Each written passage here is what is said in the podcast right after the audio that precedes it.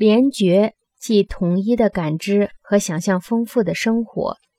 对西方的诗人、画家和一般的艺术家而言，似乎是长期以来无法企及的梦想。他们以伤感和沮丧的心情看待18世纪及后来的西方文人那种割裂肢解和想象贫瘠的生活。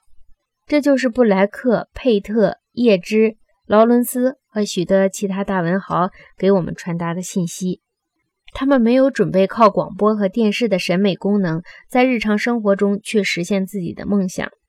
但是，我们的中枢神经系统的大规模延伸，使西方人每日包裹在通感联觉之中。自感官严格分离和专门化发展以来的若干世纪中所形成的西方生活方式，由于它把视觉放在感官等级系统的顶端，所以它无法抵挡广播电视的冲击波。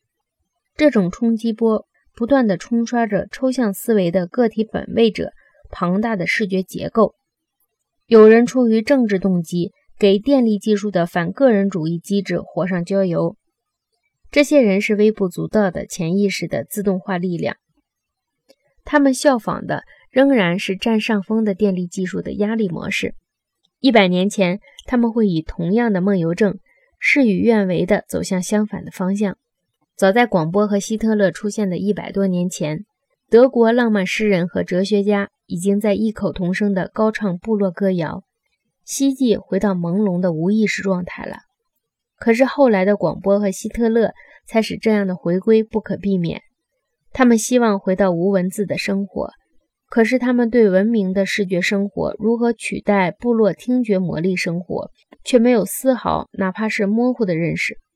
我们该如何看待这些人呢？